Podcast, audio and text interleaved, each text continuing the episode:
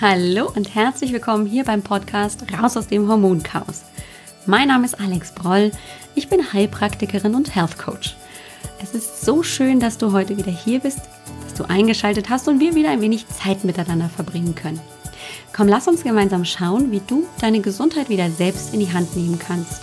Ganz besonders, wenn deine Hormone aus dem Gleichgewicht geraten sind. Und lass uns auch gemeinsam schauen, was du tun kannst, um dich wieder fit, gesund, ausgeglichen und leistungsstark zu fühlen. Hi, willkommen zurück. Ich freue mich riesig, dass du wieder hier bist und ähm, ich möchte dich gar nicht lange im Vorhinein mit meinem Gerede langweilen. Ich habe heute eine wunderbare, tolle Kollegin bei mir im Interview. Interviews, finde ich, sind immer eine wunderbare Bereicherung, denn nicht nur ich weiß eben zu bestimmten Themen etwas zu sagen, sondern eben Kolleginnen, wunderbare Frauen, aber natürlich auch die Männer haben ganz viel Wissen gesammelt und ich freue mich immer, wenn diese Menschen sich einfach ein bisschen Zeit nehmen und das mit uns hier im Podcast teilen und die Jana Scharfenberg, die Dr. Jana Scharfenberg ist eben so eine wundervolle Kollegin, die sich für die Gesundheit, für ein gesundes Leben in Balance einsetzt. Die hat einen Podcast und ich höre ihn wahnsinnig gerne. Sie ist aber vor allem eben auch Expertin in der Ayurveda. Und ähm, ja, da freue ich mich riesig, dir das heute einfach anbieten zu können. Wir haben uns unterhalten über ganz, ganz viel. Wir reden zum Beispiel überhaupt darüber, was ist Ayurveda, ähm, wie ist sie da überhaupt zugekommen. Dann erzählt sie uns zum Beispiel auch, wie kann ich das mir möglichst einfach machen, mit diesem Thema loszulegen. Sie erzählt uns etwas über Reinigungsrituale, die super gut funktionieren in der Morgenroutine. Sie erzählt uns auch etwas über Yoga und Meditation. Ähm, was ist überhaupt Yoga und welche Yoga-Art ist denn für mich die passende? Darüber haben wir uns unterhalten. Und sie erzählt uns zum Beispiel auch, dass sie ein Buch geschrieben hat. Und ähm, darauf freue ich mich ganz besonders, ja, dieses Buch bald in Händen zu halten hör einfach rein. Es ist wunderbar, sie einfach sprechen zu hören, ähm, ihre Tipps mitzunehmen. Ich freue mich riesig, dass sie da war und ich bin mir sicher, du nimmst ganz viel heute mit. Wow, ich fand das großartig und ich bin immer sehr, sehr dankbar für meine Interviewpartner, wenn sie uns einfach wirklich ganz viel Praktisches erzählen und einfach einen neuen Blick auf Dinge bringen. Und ähm, ja, der Ayurveda kann mit Sicherheit ganz viel noch tun. Und ähm, es kann einfach so viel einfacher sein, als wir das uns manchmal, glaube ich, vorstellen. Es geht nur darum, erstmal einen ersten Schritt dort hinein zu gehen. Und ähm, Diana hat es ja jetzt am Ende des Interviews schon gesagt. Wir finden sie auf drjanascharfenberg.com und ähm, so wie ich es auch schon im Interview sagte, ja, in den Show Notes findest du dazu die Links. Du findest sie ja eben auch auf Facebook, auf Instagram. Ganz, ganz wichtig, wenn du dich da einfach mit ihr verbinden möchtest. Facebook kann ich dir sehr empfehlen. Da ist sie super aktiv und bringt immer tolle Tipps und ähm, Ideen und ja, dieses Buch, das am 20. Mai dann jetzt erscheint, das steht jetzt praktisch in den Startlöchern. Und ähm, der Book Club, der virtuelle Book Club, der wird jetzt gerade aufgesetzt. Wir haben ein wenig vor der Veröffentlichung dieses Interviews miteinander gesprochen. Das heißt, guck einfach auf ihre Seite. Du wirst dort bestimmt die Informationen finden, um dann vielleicht in diesen virtuellen Book Club einzusteigen. Und natürlich wird sie dir auch auf ihrer Seite und in ihrem Newsletter ganz sicher auch erzählen, wann das Buch endlich verfügbar ist. Für mich bleibt es jetzt am Ende, dir wieder zu sagen, es ist großartig, dass du da warst, dass du eingeschaltet hast und ich bin keine Ayurveda-Expertin, das heißt, da kann ich dich nicht beraten. Ich kann dir aber tatsächlich helfen, überhaupt einfach mal Klarheit reinzukriegen in die Frage, habe ich ein Hormonchaos und was kann ich dagegen vielleicht tun? Wo sind vielleicht die Hormone aus dem Gleichgewicht geraten und, und, und. Dafür gibt's die kostenlose Hormonsprechstunde, die ich dir sehr ans Herz legen möchte. Wenn du Lust hast, komm vorbei, buch dir einen Termin auf www.alexbroll.com-sprechstunde. Ganz einfach zu merken. Und dann kannst du dir dort deinen Wunschtermin aussuchen und ja, dann mit mir eine halbe Stunde einfach Zeit verbringen und wir reden über die konkreten Symptome, Beschwerden, was dir das Leben schwer macht und überlegen gemeinsam, welche Hormone können das sein und was kannst du tun. Ich erzähle dir natürlich auch gerne etwas über das Hormoncoaching, wie ich das ansetze, warum ich das mache und was dann daraus passiert, also was du daraus für einen Mehrwert hast. Also lade ich dich dazu ganz, ganz herzlich ein. Buch dir das, wenn du wirklich Fragen hast. Dafür ist die kostenlose Hormonsprechstunde da. Zum Abschluss noch eine Kleinigkeit. Ich habe es jetzt in den letzten Podcast-Folgen tatsächlich schon ein bisschen erwähnt. Ja, ich bin ähm, natürlich auch mit diesem Podcast unterwegs, um möglichst viele Frauen zu erreichen. Und ähm, das kann ich tun, wenn ich viele Rezensionen bekomme auf iTunes, weil iTunes ist diese große Podcast-Plattform und ähm, die pusht natürlich auch dann Podcasts, die gerne gehört werden, wo viele Rezensionen und Bewertungen abgegeben werden. Und ähm, das habe ich bisher leider verpasst, das immer mal zu erwähnen, aber ich würde mich riesig, riesig freuen, wenn ähm, du den Podcast bewerten würdest, wenn du ähm, ja ein iPhone hast, geht es ganz elegant über die Podcast-App, aber du kannst auch ohne iPhone tatsächlich mit einem iTunes-Konto eine Bewertung abgeben. Das würde mir unheimlich helfen, mit jeder einzelnen Bewertung, die ich bekomme, kann ich tatsächlich mehr Frauen erreichen. Und das ist mein Ziel. Ich möchte, dass die Frauen wirklich, ja, ihre Gesundheit wieder selbst in die Hand nehmen und erfahren durch und mit Hilfe des Podcasts, dass sie nicht in ihrem Hormonchaos gefangen bleiben müssen, dass sie eben selbst wieder in Balance zurückfinden können, wenn sie sich beginnen, mit ihrem Körper und diesen Signalen auseinanderzusetzen. Also kannst du mir unheimlich damit helfen, den Podcast zu bewerten, zu rezensieren und natürlich kannst du ihn jederzeit auch gerne weiterempfehlen an Mutter, Tochter, Freundin, Kollegin, wer auch immer vielleicht nach deiner Meinung Probleme mit den Hormonen hat, darf gerne hier reinhören und sich all das mitnehmen und sich vielleicht auch die Frage stellen, was kann ich tun, um raus aus meinem Hormonchaos zu kommen. Ich wünsche dir eine großartige Woche. Vielen Dank fürs Zuhören und bis nächste Woche. Ciao.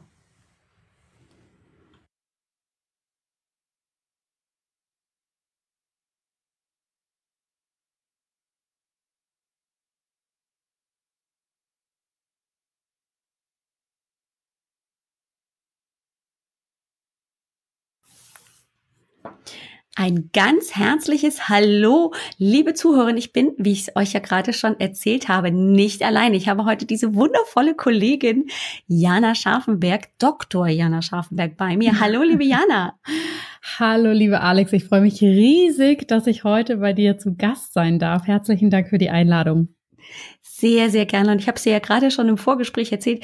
Ich freue mich schon wie ein kleines Kind seit Anfang der Woche, dass ich weiß, Endlich haben wir dieses Interview, weil ich tatsächlich ähm, eben sehr gespannt bin auf all das, was du uns ähm, über deine Arbeit, über Ayurveda und über das, was wir eben heute sprechen wollen, erzählen wirst. Und ich habe jetzt eben vorneweg schon ein bisschen erzählt, dass du ähm, auch im Internet zu finden bist, aber du kannst das bestimmt viel, viel besser tun als ich. Ähm, und ich habe mit Sicherheit einige Zuhörerinnen, die dich schon kennen, und auch deinen Podcast kennen. Aber für die, die, die, die dich nicht kennen, magst du einfach mal uns erzählen, wer du bist, was du machst und wo du deinen Fokus hast ähm, draußen in der Welt. Ja, sehr, sehr gerne. Du hast es ja schon gesagt, mein Name ist Jana Scharfenberg oder offiziell Dr. Jana Scharfenberg. Ich bin ähm, Ärztin, das heißt, ich habe ganz klassisch Medizin studiert, damit der Promotion auch abgeschlossen und habe mich dann sozusagen über die letzten Jahre zusätzlich im Yoga, Ayurveda, Naturheilkunde, funktionelle Medizin, so in diesen Bereichen aus- und weitergebildet und äh, bringe das sozusagen in meiner heutigen Arbeit, kombiniere ich die verschiedenen Aspekte miteinander. Ich lebe mit meinem Mann und mit meiner kleinen Tochter, die ist zwei Jahre alt, in Zürich und ich habe sozusagen meine Arbeit pendelt so zwischen online, das macht wahrscheinlich, ich sag mal, 80 Prozent aus und offline so ungefähr 20 Prozent. Hier in Zürich, aber eigentlich auch im ganzen deutschsprachigen Raum. Ähm, mache ich zum einen Beratung für Einzelpersonen, für Gruppen, aber auch für Firmen, wenn es um ganzheitliches gesundes Leben geht. Und der große Teil meiner Arbeit ist aber im Ausbildungssektor. Das heißt, ich bilde andere Menschen aus, die auch in der Gesundheitsbranche tätig sind, als Yogalehrer, Ärzte, Therapeuten, bilde ich im Ayurveda aus und weiter. Und ja, habe zusätzlich einen Podcast, den Einfach Gesund Leben Podcast. Und das füllt so mein, meinen Alltag aus. Und mein großer Fokus ist tatsächlich, Menschen zu vermitteln, wie sie ganz einfach gesund leben können und wie sie das für sich sozusagen gestalten können. Hm, großartig. Danke für einfach diese kleine Einführung. Und ähm, ja, also die Zuhörerinnen kriegen jetzt schon mit, wir sind auf ähnlichen Wegen und Pfaden unterwegs, denn es das heißt ja hier nicht ohne Grund, raus aus dem Hormonchaos, nimm deine Gesundheit wieder selbst in die Hand. Das ist äh, mit einfach gesund leben genau das Gleiche. Mhm. Es geht darum, für sich ähm, eine gute Gesundheit zu entwickeln und das möglichst einfach zu gestalten. Genau. Und ich weiß, dass du ähm, schon vor einiger Zeit, nämlich jetzt inzwischen schon drei Jahre, nicht wahr, ähm, einen Podcast ins Leben gerufen hast. Ähm, und ich habe da schon ganz, ganz viel reingehört und du bist ja auch unterwegs auf dem oder mit dem Thema Ayurveda. Und das ist etwas, was tatsächlich meine Klientinnen und auch Interessentinnen, ähm, Zuhörerinnen immer wieder interessiert, dieses Thema Ayurveda. Ähm, und du hast erzählt, du hast ja klassisch Medizin studiert. Wir mhm. wissen, das ist die Schulmedizin, also da gibt's halt viele Fakten, Fakten, Fakten. Ähm, und wie hat dich denn der Weg dann von der Schulmedizin zu diesem ganzheitlichen Weg, zu dieser ganzheitlichen Sicht überhaupt gebracht? Dass du auch eben jetzt inzwischen Yogalehrer unterrichtest, im Ayurveda ganz, ganz fit bist und dein Buch kommt ja raus, da werden wir noch drüber sprechen. Ja, das ist natürlich äh, immer eine, eine schöne Frage, ne? weil wenn man sich so in so knapp zwei, drei Sätzen vorstellt, hört sich das immer alles so easy peasy an. Mhm. man macht da mal so das und das. Aber natürlich, wenn man da so ein bisschen hinter die Kulissen schaut, ist da ein ganzer Prozess und ein ganzer Weg dahinter. Ich habe damals ähm, mir überlegt, ich möchte gerne Medizin studieren, einfach so mit dieser Motivation, dass ich eine große Sinnhaftigkeit in diesem Beruf gesehen habe und immer so die Motivation hatte, Menschen dabei zu helfen oder sie anleiten oder unterstützen zu können, wirklich gesund zu leben. Und ich habe mir gedacht, boah, das ist doch toll. Ein Arzt hat dieses Know-how und kann das da auch weitergeben. Und das hat mich einfach sehr fasziniert, neben dem, dass ich einfach schon immer ein Rieseninteresse hatte, wie unser Körper eigentlich funktioniert. Und ja, dann bin ich ins Medizinstudium gegangen, habe das auch sehr genossen, fand es unglaublich spannend.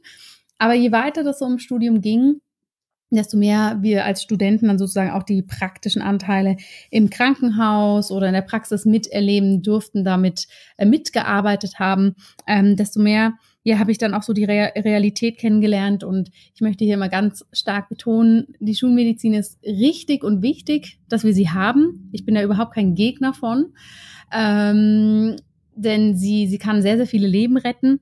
Aber ich habe einfach in der praktischen Arbeit nicht ganz die Elemente gefunden, die mich eigentlich motiviert haben, das zu studieren. Das war wirklich so dieser große Präventionsgedanke, die Ernährung und wirklich so diese Education, also wirklich wie, wie kann jeder das für sich selber lernen?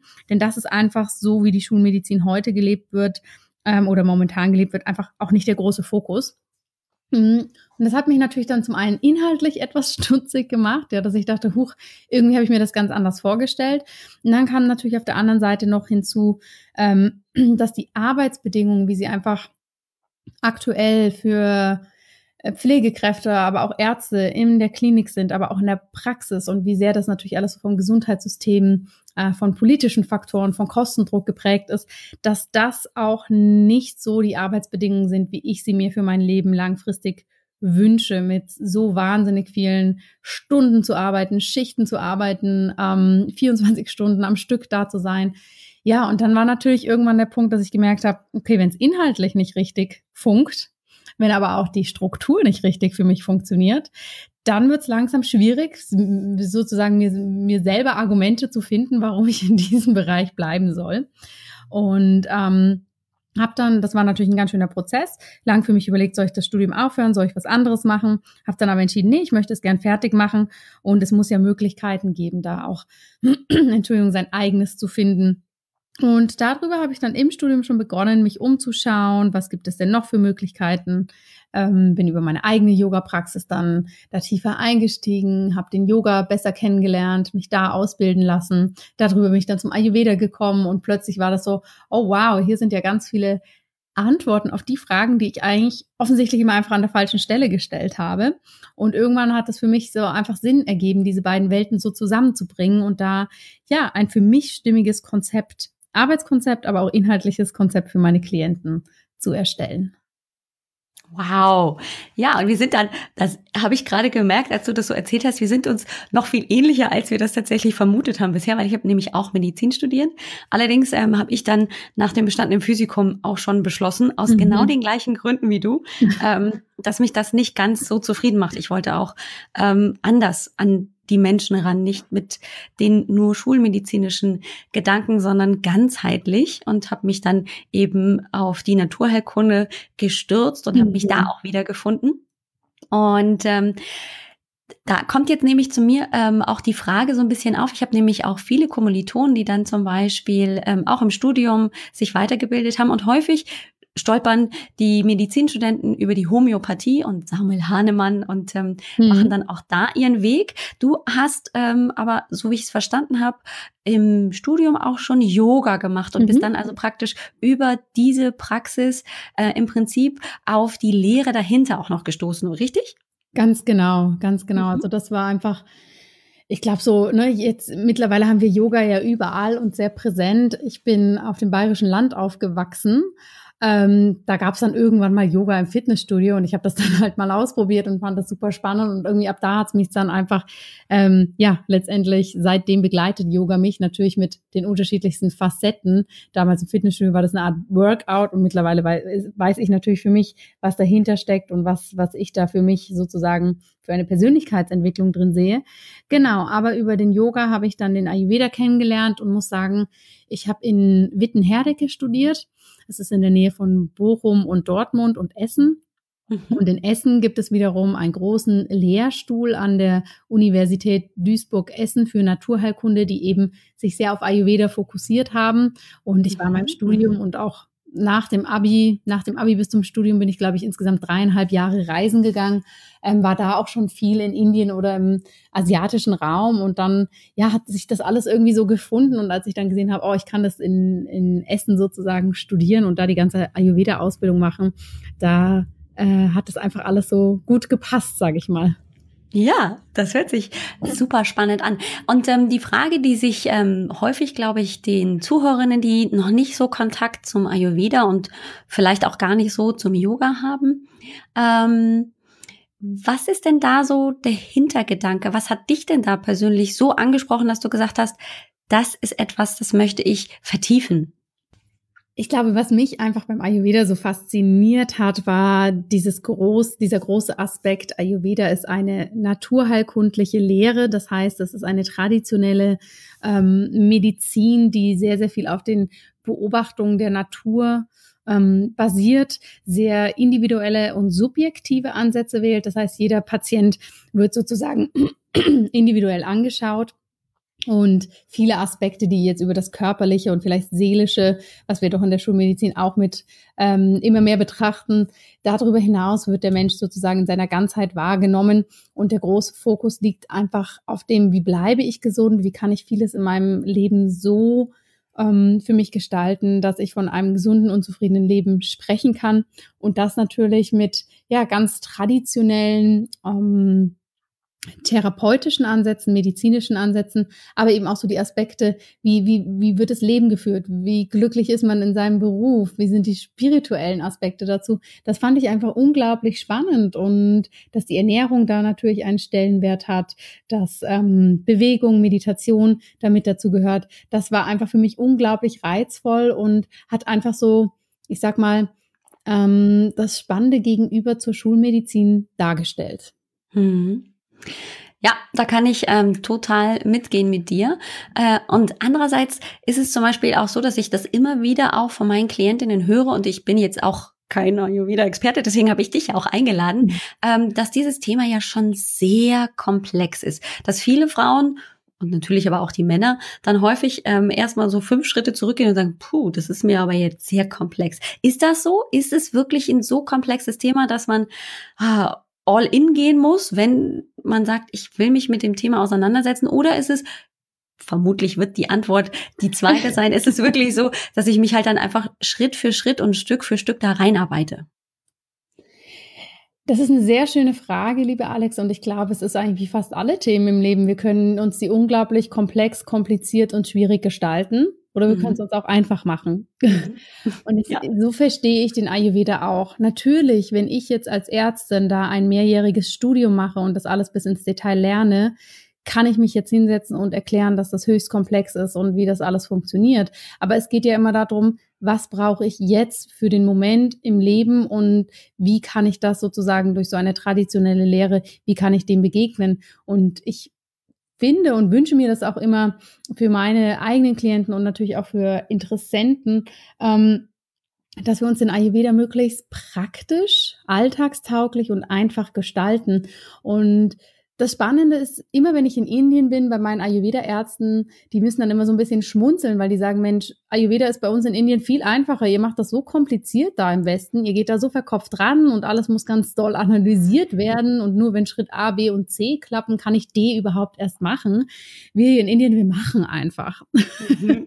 und letztendlich ist Ayurveda genau das. Es ist sozusagen eine ähm, wie der Volker Mehl immer so gerne sagt, eine Mitmachmedizin. Ja, also es geht wirklich darum, für sich mal zu spüren und kennenzulernen, was brauche ich und dann natürlich ein paar Tools und das Know-how an der Hand zu haben, das für sich selber umzusetzen. Und klar, wenn dann ein bisschen komplexere Themen kommen, also dass vielleicht irgendwelche Symptome da sind oder irgendwelche Beschwerden, dann ist es natürlich auch an der Zeit, dass man sagt, jetzt geht man zum Ayurveda-Arzt, dass man eben das, was komplex und schwierig ist, mit einem Experten anschaut.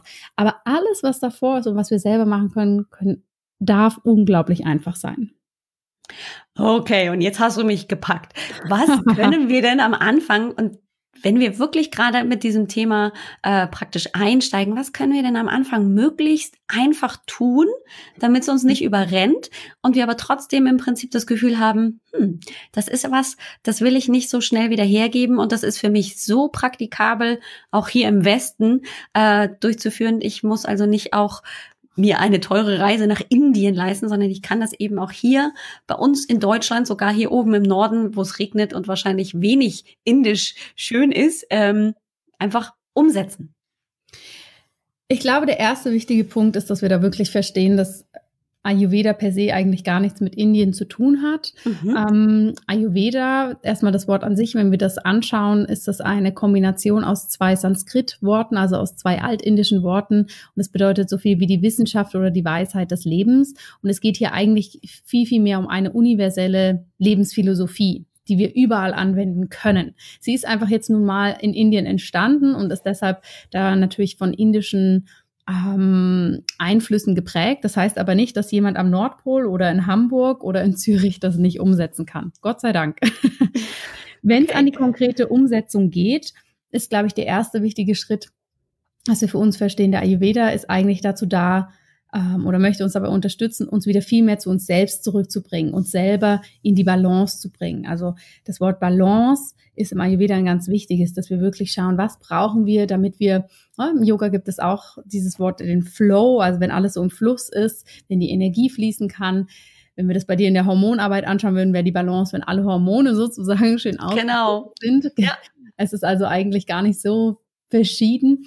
Es geht aber darum, diese Balance für uns ins Leben zu bringen. Und ich glaube, der erste wichtige Punkt ist, dass wir da erstmal oder jeder für sich schauen kann, wo stehe ich eigentlich gerade und was brauche ich? Ja, mhm. denn ich bin immer überzeugt davon, dass egal ob das jetzt medizinische, naturheilkundliche, yogische oder was auch immer für Empfehlungen sind, dass die eigentlich nur für uns funktionieren, wenn wir da selber für uns ähm, spüren und entdecken können, dass wir auch den Bedarf haben und die Motivation, da was zu machen. Ja, mhm. weil wenn ich sage, oh, pff, ist, eigentlich stimmt das so für mich mein Leben, ich möchte da gar nichts ändern, naja, jetzt sagt jemand von außen, ich soll das machen, mhm. ähm, dann hält es nicht lange an. Aber wenn das wir uns wirklich mal hinsetzen und sagen, Mensch, wie geht's mir jetzt momentan? Ist meine Verdauung gut? Fühle ich mich zufrieden in meinem Körper? Wie schlafe ich eigentlich nachts? Wie ist mein Energielevel? Wie gerne gehe ich morgens zur Arbeit? Wie viel Zeit nehme ich mir für mich selbst und für mein Essen? Habe ich ähm, etwas, was meine Seele nährt? Ja, also dass man da wirklich mal sehr, sehr weit und breit schauen darf, wo sind vielleicht gerade meine Baustellen? Das ist, glaube ich, so der Punkt Nummer eins, dass wir wirklich für uns wahrnehmen, was brauchen wir. Der zweite Punkt, der ganz wichtig ist, dass man dann wirklich sich klar macht, jeder ist einfach anders. Jeder braucht auch andere ähm, Dinge, um sich selber zu nähern, seine Gesundheit zu fördern. Ja, der Ayurveda ist da sehr, sehr individuell. Es mhm. gibt natürlich diese Typenlehre, dass wir entweder ein sehr feuerlastiger, ein erdlastiger oder luftiger Typ sein können.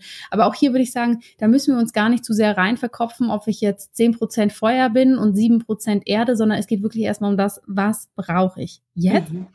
Und dann kann man natürlich im nächsten Schritt erstmal auf körperlicher Ebene gute Gesundheitsroutinen etablieren. Und die müssen weder kompliziert noch langwierig sein. Ich glaube, hier kann man mit mal paar wichtigen Punkten starten, dass man wirklich sagt, okay, die Verdauung, die Ernährung, der Stoffwechsel sind sehr, sehr zentral. Esse ich dreimal am Tag, schaue ich, dass ich mir meine meisten ähm, Gerichte selber zubereite. Wieder wird darauf geachtet, dass man hauptsächlich warm ist, damit nichts Eiskaltes in den Körper kommt, was sozusagen den Stoffwechsel eher belastet. Mhm. Morgens sozusagen warm frühstückt, dass mittags die Hauptmahlzeit ist dass man zwischendurch auf Softdrinks ähm, verzichtet, stattdessen Wasser bei Zimmertemperatur oder auch idealerweise leicht warmes Wasser trinkt, weil das auch gut den Stoffwechsel unterstützt. Nehme ich mir Zeit zum Essen und wenn ich das alles mache, ist es unterm Strich total egal, ob da jetzt eine exotische Zutat ist in meinem ähm, Mittagessen oder ob ich was nehme, was bei mir im Garten wächst. Ja, mhm. weil ich glaube, diese Grundprinzipien sind viel, viel wichtiger und natürlich, wenn wir die Lebensmittel anschauen, hier ist es besonders wichtig aus ayurvedischer Sicht, dass wir da auch da mit der Natur gehen und mit den Jahreszeiten. Mhm. Ja, dass wir im Winter das klassische Beispiel nicht unbedingt Erdbeeren essen, die eigentlich überhaupt keine Saison haben, die also auch mhm. keine Nährstoffe haben, die dann auch aus energetischer Sicht einfach uns eher auskühlen, ja, was wir ja im Winter eigentlich überhaupt nicht gebrauchen können, sondern dass wir im Herbst und Winter auf das zurückgreifen, was die Natur uns hier zur Verfügung stellt. Also ein reichhaltiger Kürbis oder Kartoffeln, rote Beete, ja, alles, was uns erdet und wärmt. Und das Gleiche im Sommer, dass wir im Sommer eher das nehmen, was wir da haben. Kühlende Kräuter, leichte Speisen, auch mal ein bisschen Rohkost im Sommer ist absolut in Ordnung. Und ich glaube, je mehr wir das machen, da haben wir dann schon ganz, ganz viel für uns auf körperlicher Ebene getan.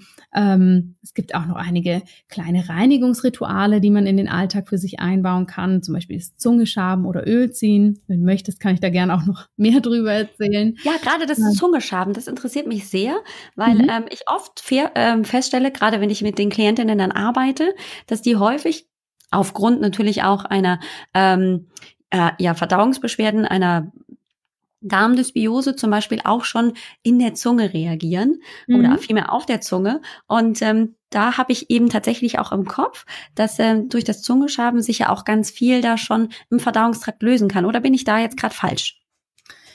Ja, du bist ja schon absolut auf der richtigen Spur, selbstverständlich. Das Thema mit dem Zungeschaben ist, ich gebe da gerne so ein bisschen die Hintergründe zu weiter. Also die Zunge beziehungsweise der ganze Mundraum ist ähm, nicht nur im Ayurveda, sondern eigentlich auch in der Schulmedizin sozusagen der erste Bestandteil des Verdauungstraktes. Mhm. Ja, also da beginnt sozusagen schon die Verdauung. Und die Verdauung ist ganz, ganz zentral im Ayurveda. Also wir sagen nicht unbedingt, du bist, was du isst, sondern du bist, was du verdaust. Ja, mhm. nur das, was wir wirklich auch aufnehmen können, ähm, ist dann sozusagen an Nährstoffen oder an Energie für unseren Körper auch tatsächlich zugänglich. Und ähm, wenn wir jetzt zum Beispiel nachts schlafen, dann regeneriert sich unser Körper, es bauen sich viele Stoffwechselprozesse, ähm, die bauen sich um und da fallen natürlich auch Abfallstoffe an. Ja, die nennen wir im Ayurveda Ama, also das, wenn man das übersetzt, sind das giftähnliche Stoffe. Ähm, in der Naturheilkunde würde man sagen, das sind Schlacken. Mhm. In der Schulmedizin hat man dafür jetzt nicht unbedingt einen definierten Begriff. Und wir merken das aber, wenn wir zum Beispiel morgens aufwachen und so einen schlechten Geschmack im Mund haben. Ja, mhm. das sind einfach so diese Rückstände, die sich einfach über die Nacht ergeben haben.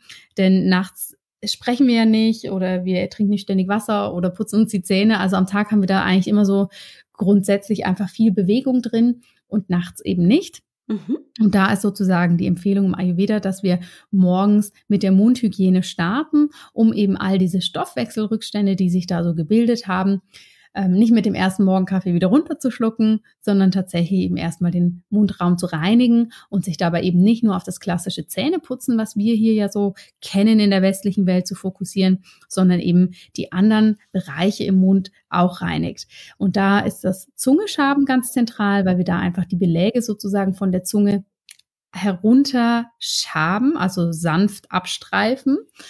Ähm, dafür gibt es spezielle Zungenschaber, die man überall kaufen kann. Dann kann man die Zunge reinigen und es ist einfach total spannend, die Zunge anzuschauen, weil sie einem sehr viel, wie du schon gesagt hast, über die Verdauung aussagt. Mhm. Über andere Krankheitsthemen, die vielleicht im Körper sein können, über Dysbalancen. Und über dieses Schaben entfernen wir zum einen die, das Ama, also diese Stoffwechselrückstände. Wir reinigen die Zunge aber auch richtig. Der Geschmack verbessert sich. Ähm, und es regt tatsächlich am Morgen auch in mehreren Schritten dann sozusagen die Verdauung schon mal an. Ja, die wird auch mhm. aufgeweckt, dass dann gesagt wird, oh, okay, da oben ist schon mechanisch was los. Mhm. dann kommt bestimmt auch bald was zu essen und dann bereitet sich natürlich der ganze Verdauungstrakt vor. Ja. Spannend. Und ähm, also das habe ich tatsächlich auch schon mal so ein bisschen beobachtet und ähm, mich schon mal da ein bisschen eingelesen. Und es geht, glaube ich, relativ schnell, wenn ich das regelmäßig tue, dass sich eben auch ähm, im gesamten Verdauungstrakt und gerade Frauen, die dann eben zum Beispiel ähm, gerne auch mal mit Blähungen, Verdauungsstörungen mhm. wie Durchfall oder ähm, aber auch Verstopfung zu tun haben, dass ich das durchaus auch damit regulieren kann, oder? Ähm, also ich sehe das Zungeschaben immer so als ein Komplex aus ganz, ganz vielen. Ne? Ich okay. würde sagen, wenn man jetzt die, seine, seine Ernährung nicht ändert, wenn Blähungen da sind und das weitermacht und einfach nur hofft, dass durch das Zungeschaben das sich verbessert, mhm. ist es natürlich ein, ein, schwieriger Ansatz, weil er dann mhm. doch sehr singulär ist, also sehr ja. nur einen äh, Bereich ähm, angeht. Aber ich muss tatsächlich auch sagen, dass ich bei sehr vielen Klienten viele Veränderungen feststelle durch dieses Zungeschaben, ähm, durch auch das morgendlich warme Wasser trinken, was jetzt die Verdauung angeht, aber auch mhm. was die Haut angeht, ähm, was den Stuhlgang per se angeht. Da äh, doch kann ich schon auch widerspiegeln, dass es da ja, mich doch auch immer wieder überrascht, dass so kleine, einfache Techniken so, so viel, so viel bringen. Und ich kenne tatsächlich viele Menschen in meinem Umfeld, denen ich das empfohlen habe und die sagen, ohne meinen Zungenschaber, das würde für mich gar nicht mehr gehen. Krass, das, das ist so schön, dann auch mal wirklich mit so wirklich etwas Einfachen anzufangen und dann natürlich das mit auch ähm, einer ganz anderen, vielleicht bewussten Ernährung.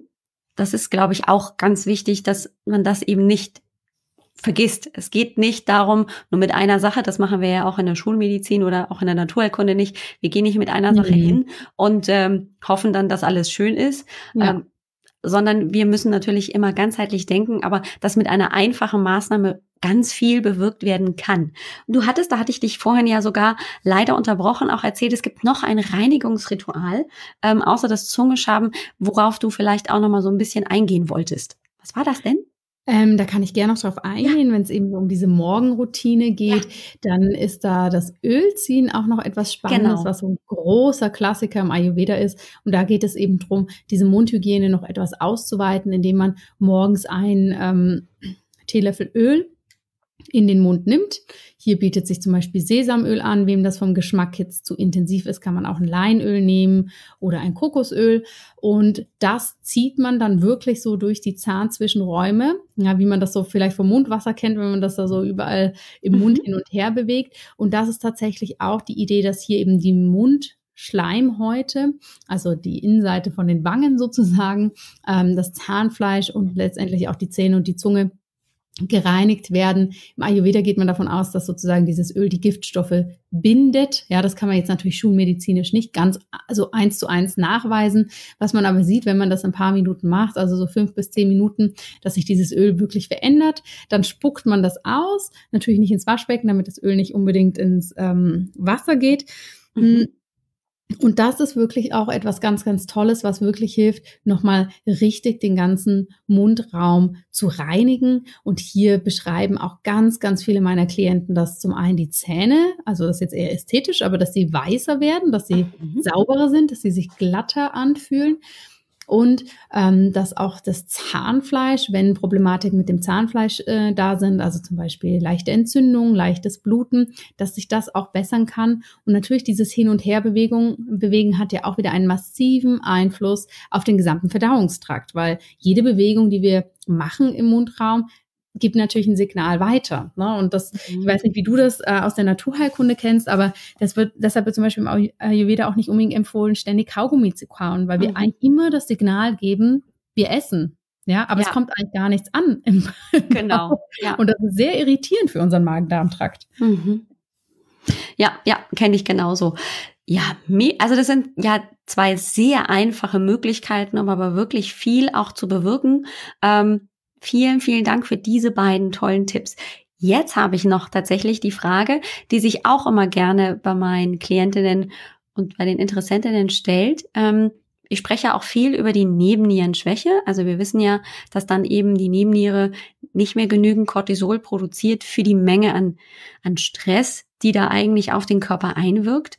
Und ähm, ein Ansatz ist tatsächlich dann immer von mir, also vermeide dann hochintensiven Sport, weil das äh, ist einfach noch erschöpfender, ermüdender, so dass dann also die Nebenniere noch zweimal nicht mehr hinterherkommt, das Cortisol zu produzieren, sondern konzentriere dich tatsächlich auf eher ausgleichende Sportarten oder einfach Bewegungsformen. Und da erscheint natürlich auch immer das Yoga. Würdest mhm. du mir mhm. da auch ein Stück weit ähm, zustimmen, dass das eben nicht nur eine Form von Beweglichkeitstraining ist? Ja, im Fitnessstudio ist es mir auch schon oft über den Weg gelaufen. ähm, und äh, manchmal denke ich mir, ich komme ja nicht mehr hinterher und hallo, so beweglich wie du bist, ich krieg meinen Fuß gar nicht so weit hoch. ähm, aber es gibt ja da auch ganz, ganz unterschiedliche Ansätze, wenn wir von Yoga sprechen, weil Yoga ist ja nicht gleich Yoga, oder?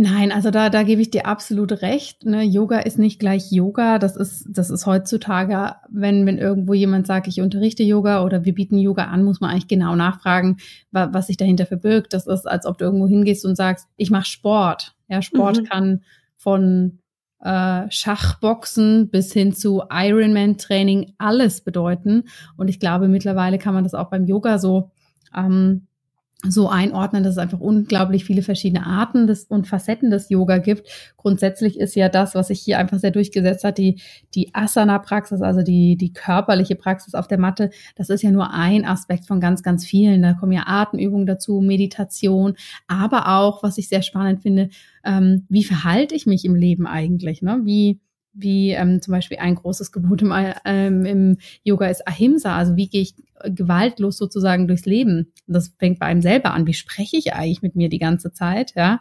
Oder wie verhalte ich mich auch anderen Menschen gegenüber? Und das sind so Aspekte, die sind bei uns natürlich einfach nicht so präsent, weil wir immer so dieses Bild von der Yogamatte ähm, mhm. vor Augen haben.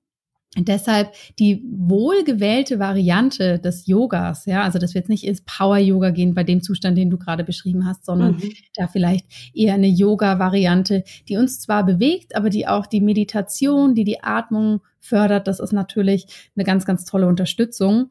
Ähm, und das, was du sagst mit der Nebenniere, das ist auch im Ayurveda was ganz Spannendes, denn im Ayurveda, wenn wir von chronischem Stress oder so von diesen absoluten übererregten Zuständen ausgehen, dann hat das, ähm, wenn wir die Elemente anschauen, viel mit einem feurigen, luftigen Zustand zu tun. Ja, also mhm. also viel mit Vata und Pita für diejenigen, die diese Ayurveda-Wörter schon mal gehört haben. Und uns fehlt sozusagen die Erdung. Wir können nicht mehr zur Ruhe kommen. Wir können nicht mehr loslassen und einfach sein. Ja, und dieses, immer so dieses, man kann sich das vorstellen wie so ein Lagerfeuer, wo immer Luft drauf geblasen wird. Ne? Das wird ja dann auch immer größer. Mhm. Ähm, das ist sozusagen das, was du jetzt sagst mit der, äh, mit der Nebennierenschwäche sozusagen, was wir im Ayurveda sehen, dass wir einen absolut überhöhten Feuer-Luftzustand haben. Und da wird dann eben auch alles empfohlen, was uns in die Erdung bringt. Ne? Und da wird bei jedem Menschen selber wieder geschaut, Mensch, was erdet dich? Ist das ein, ein Spaziergang in der Natur?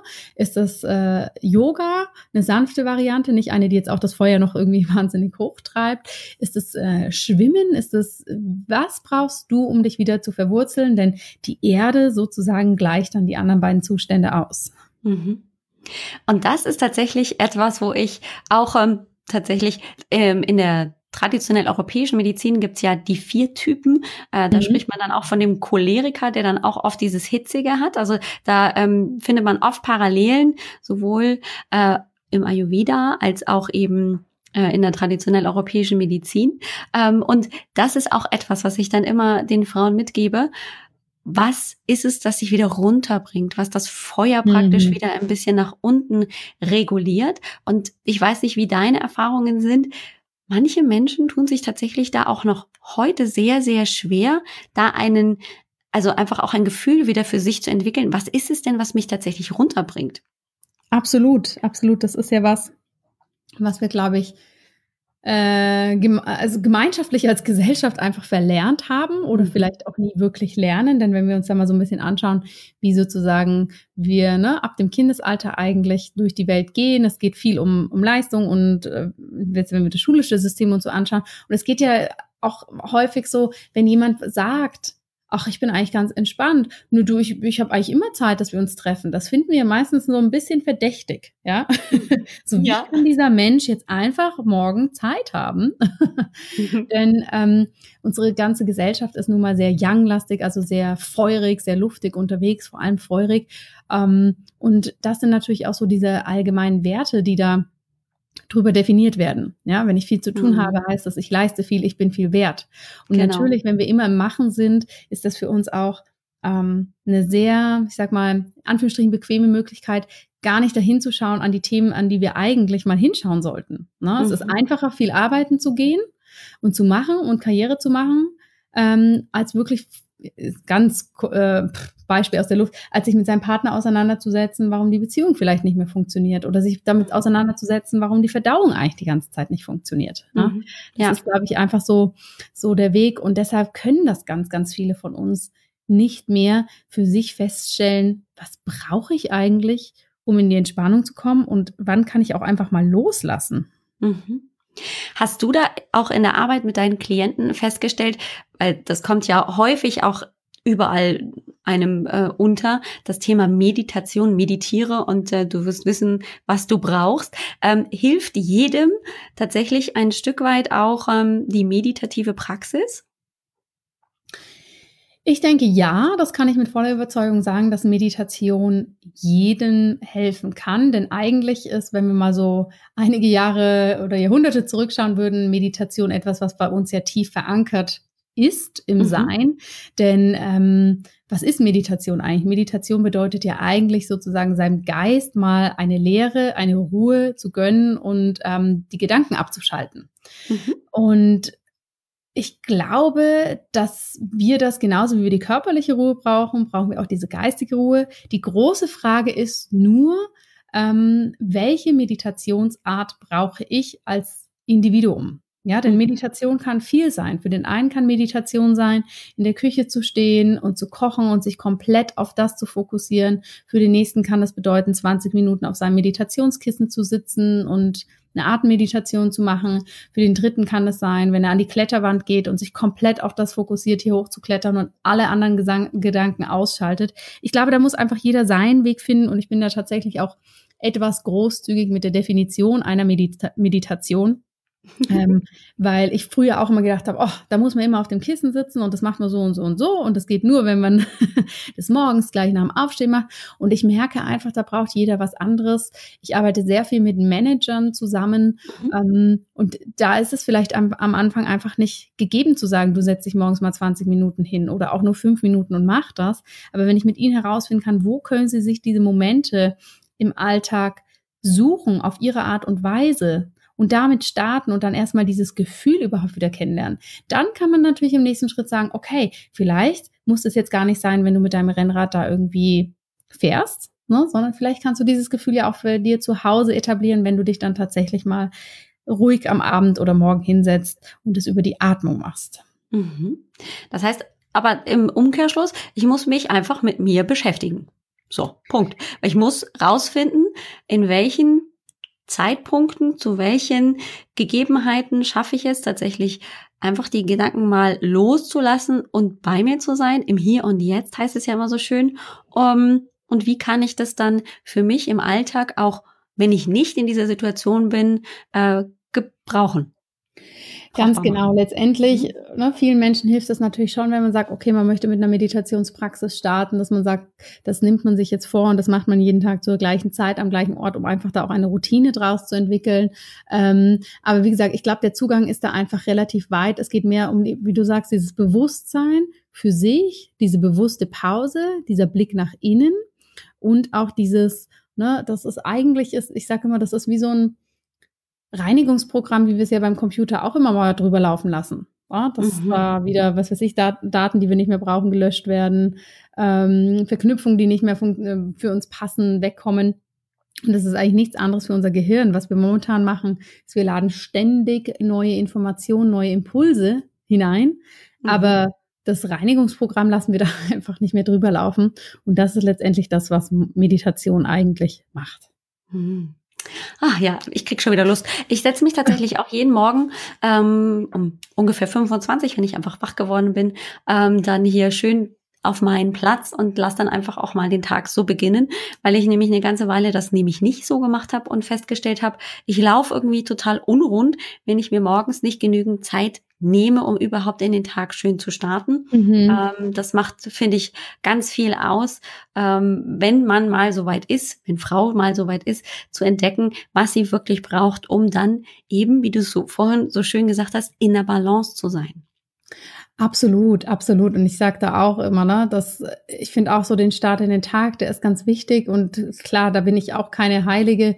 Ähm, manchmal ist der Start bei uns total chaotisch, manchmal ist er dann wieder ganz ruhig und entspannt. Und ich finde einfach auch die Meditation, sie, sie ist auch, finde ich, für mich immer ein gutes Übungsprogramm, weil wenn ich es mhm. schaffe, in einem ruhigen und schönen Moment in die Entspannung und Ruhe zu kommen, dann werde ich es auch eher schaffen, in einem stressigen Moment mich in dieses Gefühl einzuklinken ja, mhm. ich sage immer so als praktisches Beispiel, ähm, es ist einfach auf der Meditationsmatte zu sitzen und ruhig zu sein, aber es ist vielleicht nicht so einfach, wenn man mit seiner zweijährigen Tochter in den Supermarkt geht und es gibt einen Trotzanfall. Ja, aber wenn man da weiß, ah, okay, wenn ich jetzt tief atme und das so mache, dann komme ich besser durch die Situation, ja, richtig. als wenn ich jetzt komplett ausflippe. Und deshalb ist das, was wir da machen auf der Meditationsmatte oder bei unserem Start in den Tag, ähm, eigentlich sage ich mal immer so ein Training für den Rest mhm. des Tages, um immer wieder in den jetzigen Moment zu kommen, immer wieder zu uns zu finden, zu spüren, was brauche ich jetzt eigentlich und nicht schon in zehn Gedankensträngen in der Zukunft zu sein oder mich noch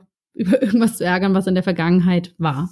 Mhm. ist im Prinzip so ein bisschen wie äh, bei jedem Training auch, dass ich eine Situation einfach nehme, äh, zum Beispiel beim Muskeltraining bestimmte Muskeln trainiere, damit ich dann zum Beispiel ähm, schneller laufen kann. Also es ist ja nichts anderes. Man kann seinen Geist genauso trainieren, ja, wie eben seine Muskulatur, seinen Körper.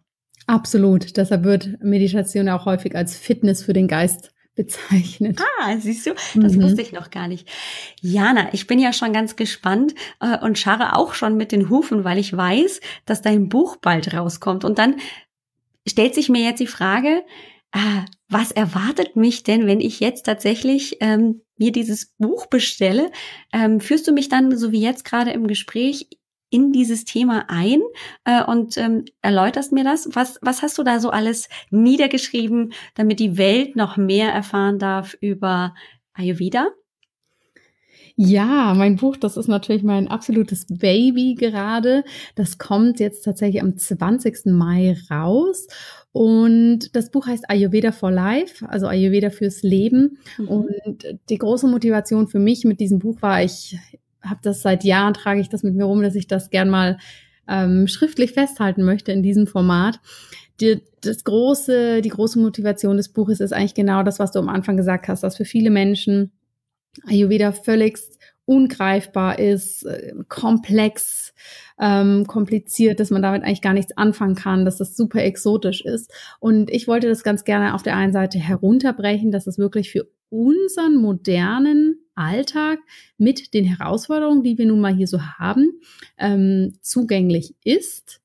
Und auf der anderen Seite zeigen, klar, der Ayurveda benutzt vielleicht manchmal in seiner eigenen Sprache wolkige Begriffe, mhm. aber dass, wenn wir da hinschauen, sich eigentlich viele Ähnlichkeiten finden mit dem, wie wir das einfach hier in unserer Naturheilkunde, aber auch in unserer Schulmedizin kennen, nur dass die Sprache vielleicht anders ist. Das heißt, es wird immer wieder so einen Link geben zur Schulmedizin, gerade wenn es um ähm, ums Thema Stress geht oder auch ums Thema Verdauung. im Thema Alltag, dass ähm, ja man hier einfach entweder das Buch für sich von vorne äh, bis hinten durchlesen kann oder einfach die einzelnen Kapitel, die einem jetzt nützen und da einfach ganz praktisch die Tipps für sich rausnimmt und dann sofort ins Handeln kommen kann. Das heißt, ich kann in jeder Phase meines Lebens, egal ob ich jetzt einfach nur in dieses Thema einsteigen möchte oder ob ich eben konkret eine Frage habe und mir vorstellen könnte, ja, diese Art der, der Sichtweise, diese Heilweise, ähm, die könnte mich unterstützen. Also sollte ich dann mir schon überlegen, ob ich mir das nicht zulege, oder? Also es ist natürlich vor allem für Menschen gedacht, die jetzt eher so ne, diese Hürde haben, oh, wa, wa, was ist Ayurveda, was kann das, mhm. was kann mir, wie kann mich das unterstützen? Wenn jetzt natürlich sehr, sehr spezifische Fragen da sind, ähm, mhm. dann muss man natürlich weitergehen, aber ja, es, es greift definitiv, sagen wir mal, die modernen ähm, Bedürfnisse auf, die wir ja dann doch alle teilen mit, dass wir viel Stress haben, dass wir eigentlich äh, in dieser mega komplexen Ernährungswelt gar nicht mehr so genau wissen, ähm, was uns eigentlich gut tut. Das natürlich auf jeden Fall, ja. Ah, okay. Also dann müssen wir uns den 20. Mai auf jeden Fall im Kalender notieren. Ja, und dann gibt es im Buchhandel und ähm, dann äh, gibt es das einfach auch überall, wo ich das möchte, zu kaufen. Vorab gibt's nichts keine Previews oder so? Doch, es gibt natürlich auch eine Preview. Ähm, du bist jetzt die Erste, der ich das sozusagen oh, erzähle. Oh, es wird natürlich äh, drumherum auch etwas geben. Ähm, das wird jetzt demnächst auch bei mir auf der Homepage sich, ähm, ja, werden wir, werden wir das mal kommunizieren. Es wird einen virtuellen Buchclub geben. Und in dem oh, virtuellen schön. Buchclub kriegt man natürlich eine exklusive Preview. Man kriegt also ein bisschen Blick hinter die Kulissen, darf all seine Fragen zu den unterschiedlichsten Themen stellen, weil das ist für mich eigentlich auch der große Anspruch. Natürlich die Menschen, die diesen Schritt für sich selber äh, gehen, ihre, äh, ihre Gesundheit da selber in die Hand nehmen und sich das Buch zulegen, dass die da auch drüber hinaus begleitet werden. Also das kommt jetzt dann alles und ja, ich bin, bin gespannt. Ich hoffe, es gefällt. Ja, ganz bestimmt, da habe ich gar keine Zweifel. Erzähl uns doch mal äh, für all die, die jetzt eben zugehört haben und sagen, oh, da komme ich nicht dran vorbei. Ähm, wo finden wir dich dann? Also beziehungsweise wo können wir uns dann informieren über die Preview, das Buch und natürlich auch einfach über dich? Ja, ihr findet mich alle unter drjanascharfenberg.com. Das ist meine Homepage. Da sind einfach alle allgemeinen Informationen. Ähm, da findet ihr auch Hinweise, wie man zum Beispiel Yoga und Ayurveda gut kombinieren kann, wie man das wirklich für sich zu Hause umsetzen kann. Und auf den gängigen Social Media Kanälen, also Facebook und Instagram, unter gleichen Namen findet ihr mich auch. Ja, und den Podcast, den hast du am Anfang erwähnt, aber gib ihn jetzt einfach auch noch mal mit dazu. Dann haben wir einfach ein schönes kleines Päckchen. Stimmt, den habe ich ganz vergessen. der Podcast, der Podcast heißt Einfach gesund leben und den findet ihr unter diesem Namen auch bei iTunes, Spotify und Stitcher und natürlich auch bei mir auf der Homepage. Yeah. Und ich sorge natürlich dafür, dass es total einfach wird für jede Einzelne, die, jetzt zuhört, einfach nur in den äh, Show Notes nachzugucken und dann kann man eben sofort zu dir auf die Homepage, zum Podcast und auf Social Media natürlich gucken. Ähm, und jetzt, liebe Liana, sage ich einfach nur vielen, vielen herzlichen Dank. Ich glaube, ich könnte mich noch Stunden mit dir unterhalten, aber ich weiß, ah, ja, das muss erstmal alles verdaut werden. Und erstmal ganz, ganz, ganz herzlichen Dank für also auch diese ganzen praktischen Tipps und ähm, einfach mal so einen Blick hinein ähm, in Ayurveda und ähm, vor allem auch für deine Zeit, dass wir Gelegenheit gekriegt haben, einfach mal mit Dr. Jana Scharfenberg hier zu sprechen, also ich mit dir, äh, und wir einfach gemeinsam so ein bisschen zeigen konnten, es geht wirklich um die Balance im Leben und es gibt nicht den einen Weg, sondern es mhm. gibt ganz viele und vor allem den individuellen Weg. Das hast du, finde ich, großartig nochmal rausgearbeitet und dafür bin ich sehr, sehr dankbar. Vielen herzlichen Dank. Ja, vielen, vielen Dank an dich, dass wir hier über dieses äh, wie ich immer finde, sehr spannende Thema sprechen konnten. Und ja, das ist es. Natürlich, wenn irgendwer eine Frage hat, darf er sich jederzeit bei mir melden. Und vielen, vielen Dank für die Einladung, lieber Alex. Sehr, sehr gerne. Ich wünsche dir viel Erfolg mit dem Buch und ich weiß, du bist super äh, beschäftigt und ähm, das Tolle ist ja, dass du ja auch erzählt hast, du bist ja auch in der Ausbildung unterwegs. Ich weiß, es gibt auch den äh, Ayurvedic Business Course, also mhm. also für alle Frauen, die eben sich sind, glaube ich, eher nur Frauen, die du ansprichst, oder sind es auch Männer? Also sagen wir mal so, ich spreche offiziell nicht nur die Frauen an, aber es so. sind einfach zu 90 Prozent Frauen. Okay, also die 10 Prozent Männer, die gehören dann einfach mit dazu. Genau. Ähm, du dann im Prinzip ja auch den Frauen ähm, den Weg äh, in diese Lehre ähm, praktisch zeigst, habe ich es verstanden, mhm. und dann, ähm, wie sie das in ihre Arbeit praktisch mit einbinden ja. können. Ist das richtig? Auf jeden Fall, genau, genau. Genau. Also, aber auch da kann ich, ähm, wenn ich das möchte, gerne auf deiner Seite mehr erfahren. Absolut. Da finden wir alle ja. Informationen. Ja. Sehr schön. Okay, dann lade ich meine Zuhörerinnen einfach ein. Geht einfach mal zu Jana auf die Seite, guckt euch um und äh, lasst euch einfach inspirieren. Und wir warten dann einfach jetzt ganz gespannt auf den 20. Mai. Und äh, wenn wir previewmäßig natürlich auch ein bisschen was vorneweg schon kriegen, dann nehmen wir das gerne. Liebe Jana, dir einen wunderschönen Tag und äh, viel, viel Erfolg weiterhin. Dankeschön, Ciao. das wünsche ich dir auch. Tschüss. Danke. Tschüss. Ja, willkommen zurück. War das nicht ein tolles Interview und so ein schöner Ansatz, den Jana vertritt, wenn es um Ayurveda geht? Das finde ich ganz toll, dass es eben ein breites und reiches Buffet ist, an dem ich mich bedienen kann, aber nicht alles nehmen muss. Und ähm, so diesen Lifestyle, der es ja wirklich ist, so anpassen kann an mein Leben, dass es für mich genau passend und richtig ist. Und inzwischen ist es so, dass Janas Buch raus ist. Wir haben dieses Interview Anfang April geführt. Ich spreche gerade das Outro kurz bevor das Buch veröffentlicht wird auf. Und jetzt, wenn du dieses Interview und das Outro hörst, ist dieses Buch auch erhältlich. Ayurveda for Life. So heißt Janas Buch. Der ganze lange Titel lautet Ayurvedische Heilkunst für einen modernen Lebensstil und Alltag. Also geht es darum, wie kann ich Ayurveda in meinen Lebensstil, in meinen Alltag einbauen und es so passend für mich machen, dass ich in Balance komme und zurück in meine Gesundheit finde oder einfach meine Gesundheit erhalte. Ich möchte es dir ganz herzlich empfehlen, das ganz besonders ans Herz legen. Es ist inzwischen auch bei mir zu Hause. Ich war auch schon sehr gespannt auf das Buch und freue mich, das jetzt anwenden zu können, reinlesen zu können und ähm, eben auch die Dinge anzuwenden. So wie sie für mich passen und so wie sie eben für meinen Alltag genau richtig sind. Genau so habe ich Jana verstanden und das möchte ich hier einfach nochmal zusammenfassen nach unserem Interview. Ayurveda kann so viel bedeuten. Es kann genauso viel bedeuten, wie du es erlaubst. Und nicht mehr und nicht weniger. Und das hat so eine, finde ich, befreiende Art und Weise, dass es eben nicht um wirkliche klare Strukturen und Regeln geht, sondern dass ich einfach um diese Erkenntnisse weiß, dass ich um diese Lehre weiß und mir das, was für mich sinnig und stimmig ist, einfach kümmere und das einfach aufnehme. Besuch Jana auf jeden Fall auf ihrer Seite. Ich werde sie auch in den Show Notes auf jeden Fall verlinken. Darüber haben wir ja auch im Interview gesprochen. Du bist also ganz, ganz herzlich willkommen, dort nach dem Buch zu suchen oder eben direkt bei Amazon oder bei den lokalen Buchhändlern. Also da kannst du auf jeden Fall fündig werden. Und jetzt möchte ich dich natürlich wie immer zur kostenlosen Hormonsprechstunde einladen. Wenn du Fragen zu den Hormonen hast, komm vorbei, lass dich einfach von mir beraten. Wir sprechen miteinander. Ich erzähle dir, was Hormoncoaching ist. Inzwischen weißt du ja auch, dass gerade der Coaching-Anteil ein ganz großer ist, dass mir der auch besonders wichtig ist. Das ist mein absolutes Anliegen, dir ganzheitlich weiterzuhelfen.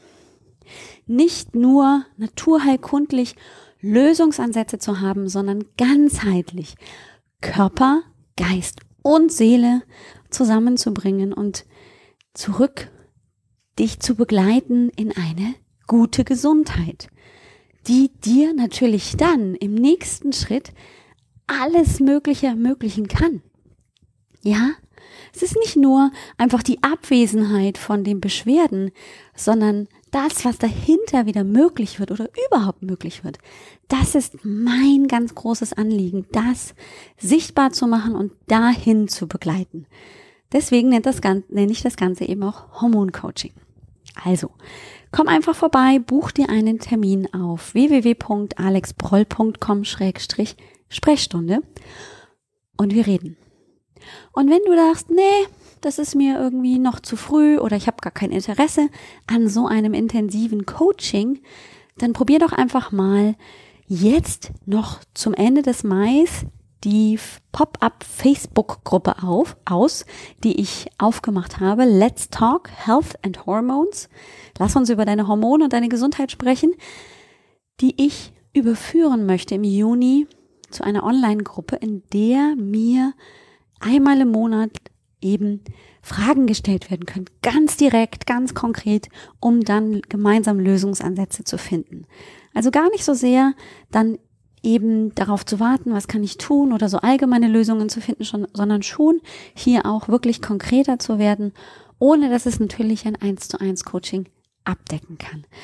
Da gehst du auch gerne in die Show Notes. Auch da ist ein Link verfügbar, direkt zur Facebook-Gruppe.